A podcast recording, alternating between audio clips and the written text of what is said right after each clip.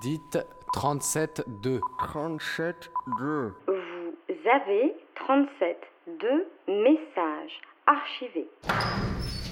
J'ai l'impression des fois que les gens s'attendent presque à ce que j'ai euh, des sens supplémentaires, quoi.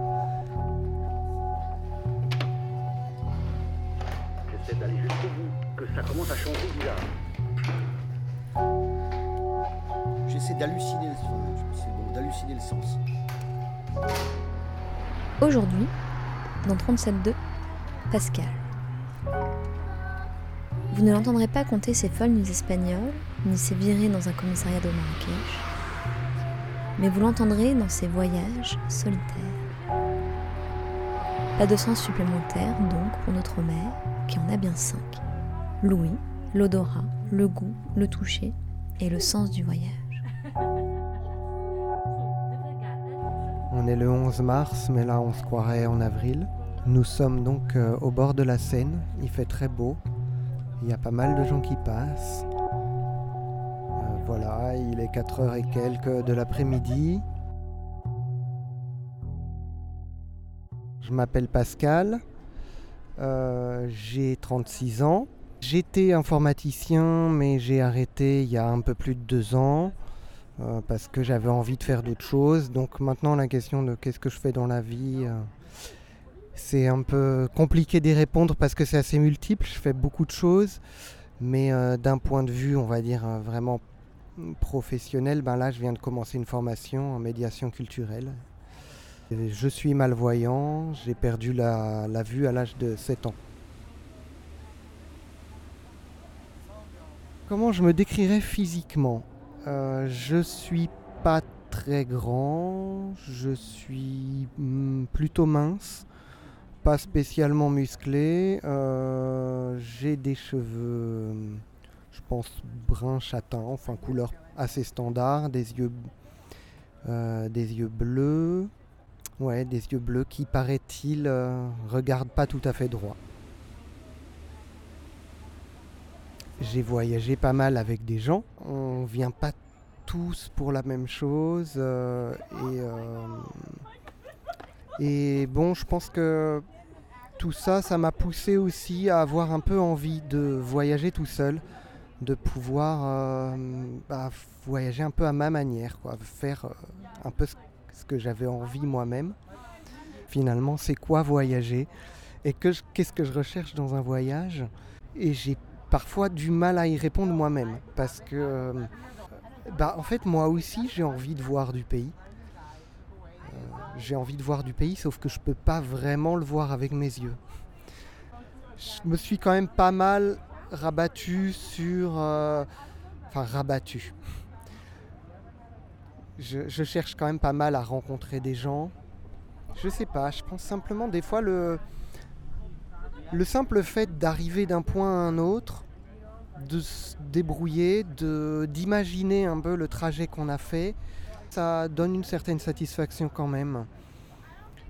Mais en fait, il y a beaucoup de choses, quoi. Il y a beaucoup de choses dans le voyage parce que hum,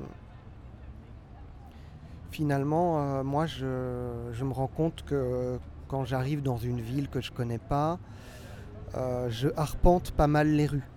Je me perds un peu, forcément. Et, euh, et voilà, quoi. Des fois, je passe des bouts de journée un peu comme ça, à marcher dans les rues, à euh, essayer de me retrouver. Euh, souvent, je me donne un objectif, mais bon, l'objectif, il est parfois un peu. il sert un peu parfois de prétexte.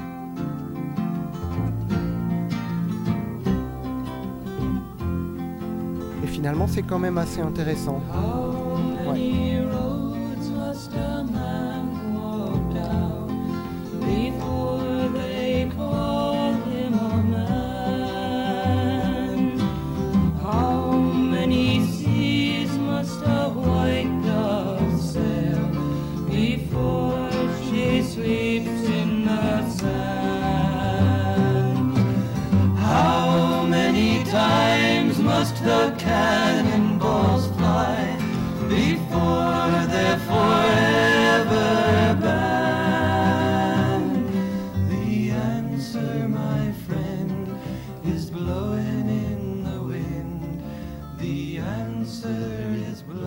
Le premier voyage que j'avais fait comme ça seul, c'était en Hollande. J'avais envie de partir en Hollande. D'abord, c'est un pays qui m'attire pas mal euh, pour diverses raisons. Enfin, à la base, c'était le foot qui m'a fait aimer ce pays-là. Et j'y étais allé une fois avec euh, une copine et on était allé dans une île au nord du pays où c'était vraiment, vraiment très calme. Et euh, donc en 2012, moi, je recherchais, euh, je recherchais du calme. J'avais beaucoup de problèmes avec le bruit à ce moment-là. Euh, et, je me suis dit, bah, je vais repartir sur une des îles néerlandaises. Et finalement, je suis pas allé dans la même qui est tout au nord, qui s'appelle Schiermonnikoog. Je suis allé dans celle qui est plus au sud et qui est plus grande, qui s'appelle Texel. Parce que je me suis dit, Schiermonnikoog, je vais pas pouvoir m'en sortir tout seul. Il n'y a, a vraiment pas grand-chose dessus. Euh, et Texel, c'est plus grand, il y a quand même quelques bus. euh, voilà, enfin, j'avais vu ça en cherchant un peu sur internet. Je m'étais dit, bon, bah, je pars, j'avais pris mon billet de train. J'avais mon aller et mon retour. Et donc, j'avais un billet Paris-Amsterdam. Alors, qu'est-ce que j'ai fait? Bah, C'est une bonne question parce que moi aussi, une fois arrivé là-bas, je me suis dit, bon, bah, maintenant, qu'est-ce que je fais? J'ai réussi à trouver quelques idées. Un endroit où il y avait euh, des animaux, il y avait donc j'ai vu des phoques là-bas euh, et en fait euh, pareil je suis tombé sur une dame hyper gentille qui, m'a fait la visite. Pas beaucoup vu, j'avoue que j'ai vu qu'il y avait des choses qui bougeaient mais par contre les phoques il y a une odeur, il y a des bruits. Bah, il y a un moment, elle les a nourris. Alors là, les phoques, ils sont complètement fous. ils se jettent sur la nourriture. Ils font, ça, voilà, ils, éclaboussent, euh, ils éclaboussent, euh, ils, ils poussent pas mal de cris. euh, c'est, euh, ouais, c'était un moment assez marquant quand même, même sans les voir.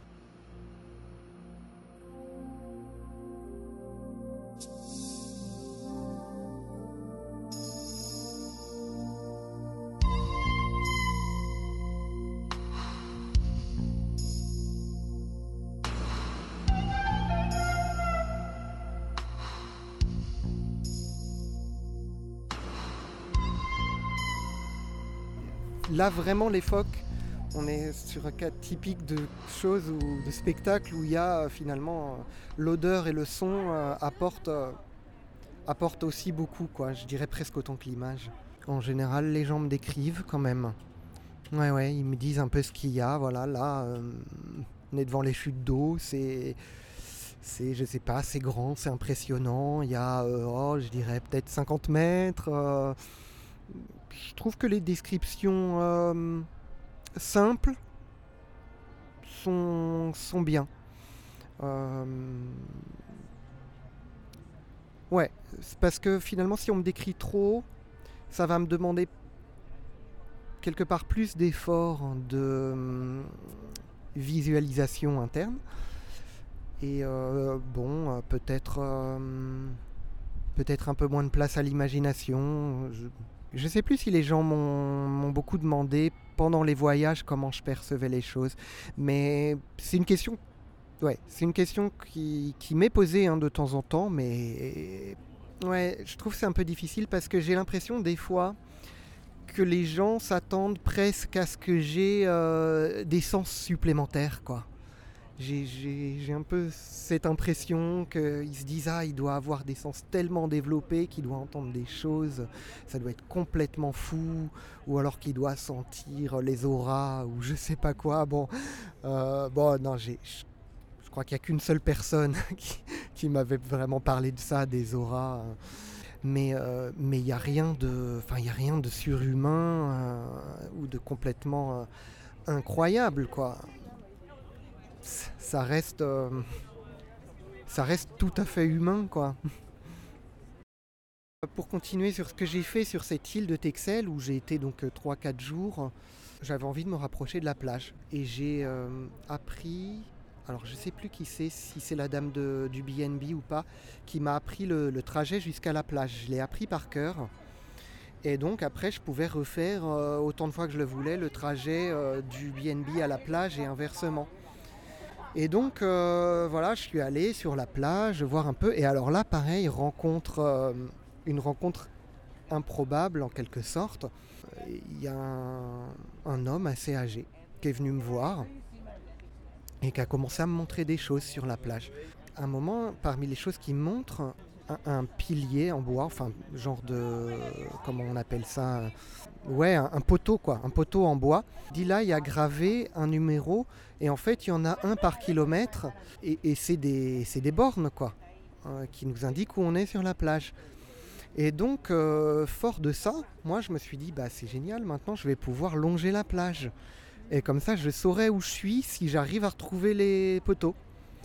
Et euh, donc j'ai fait plusieurs kilomètres sur la plage tout seul. euh, et, euh, et effectivement, j'ai réussi à retrouver, à retrouver les poteaux.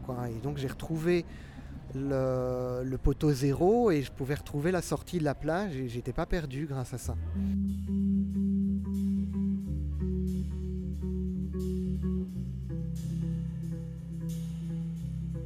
C'est grâce à cette rencontre. Si j'avais pas rencontré cet homme, j'aurais été obligé, je pense, de rester sur euh, la partie de la plage proche de l'entrée. euh, Je n'ai pas peur de la route, faudrait voir, faut qu'on y goûte des méandres au creux des et Tout ira bien.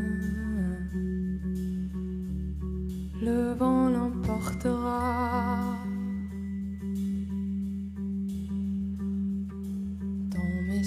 La grande ours, la trajectoire de la course, l'instantané de velours, même s'il ne sert à rien.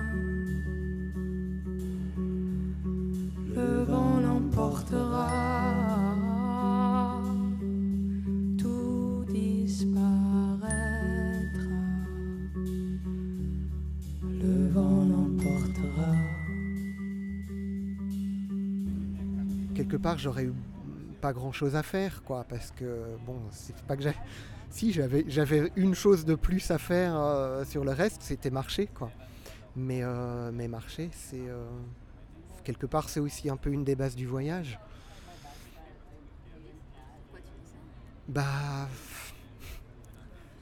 voyager, c'est aussi, euh, c'est aussi se déplacer. Le moyen euh, de base de se déplacer, c'est marcher. Et, bon, on dit pas mal en plus en ce moment que l'homme est fait pour la marche, mais moi j'y crois beaucoup. J'ai conscience que quand je voyage, mais d'ailleurs même quand je voyage dans le, réseau parisien, euh, je fais beaucoup plus de rencontres que la plupart des gens. Alors la plupart du temps, c'est ont été des rencontres éphémères, mais c'est pas forcément grave. Parce que bon, bah, toutes les rencontres sont pas non plus faites pour euh, forcément qu'on devienne des amis pour la vie. quoi. Le- L'exemple de ce vieil homme qui m'a montré, montré sa plage en quelque sorte, ouais, c'est un, un beau moment d'échange. quoi. Le voyage, je l'ai toujours vu un peu comme un engagement aussi. Euh, et pas que euh, comme une, distraction ou euh, un moment pour, euh, pour se dépayser, se changer les idées. Euh, et c'est pour ça que je pourrais essayer de réserver des, des tours quoi, avec des tours opérateurs, mais ça m'intéresse pas. Alors, moi j'avais un voyage que je voulais faire là en Guyane, parce qu'il y a une actualité euh, par rapport à une mine d'or en Guyane, mais ça va pas pouvoir se faire là. J'ai pas réussi, j'ai essayé de lancer des contacts et j'ai pas réussi. Là, c'est quand même quelque chose de beaucoup plus difficile. J'ai conscience que euh, être moi, euh, non-voyant, tout seul en Espagne, c'est une chose. Être tout seul en Guyane, c'en est vraiment une autre. Euh, en Guyane, il n'y a, pas de transport public, quoi. Il n'y a, quasiment pas de bus. bah, Il y a de la jungle. il y a beaucoup plus de pauvreté aussi. hein, Il y a beaucoup, y a quand même un taux de chômage qui est très fort. Donc, je ne me rends pas compte hein, euh, au niveau de la criminalité et tout, mais mais voilà, ça, je sais que je peux pas me dire. euh, à un moment, euh, je vais là-bas et puis je verrai sur place euh, où est-ce que je vais dormir, quoi. Ou alors, euh, si à un moment je dois aller quelque part, il faut que je sache comment je vais y aller. Sinon, j'y vais pas et, je reste là où je suis en sécurité, quoi. Je, sais que je peux pas faire n'importe quoi avec euh, n'importe où, quoi. Ben, moi, mon engagement, il est euh, principalement dans la, solida- la solidarité avec les peuples autochtones.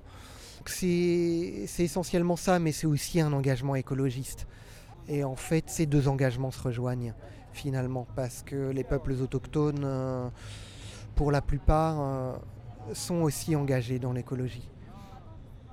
Et c'est pour ça que bah voilà, je suis engagé avec les, les peuples autochtones d'Amérique, mais j'y suis encore jamais allé, parce que j'ai pas trouvé encore le moyen de voyager là-bas, euh, qui corresponde à mon engagement.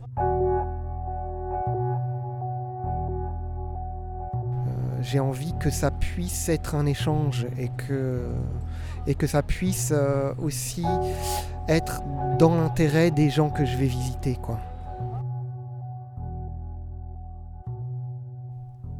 Portrait réalisé par Léa Capuano, à retrouver sur le site de Radio Campus Paris.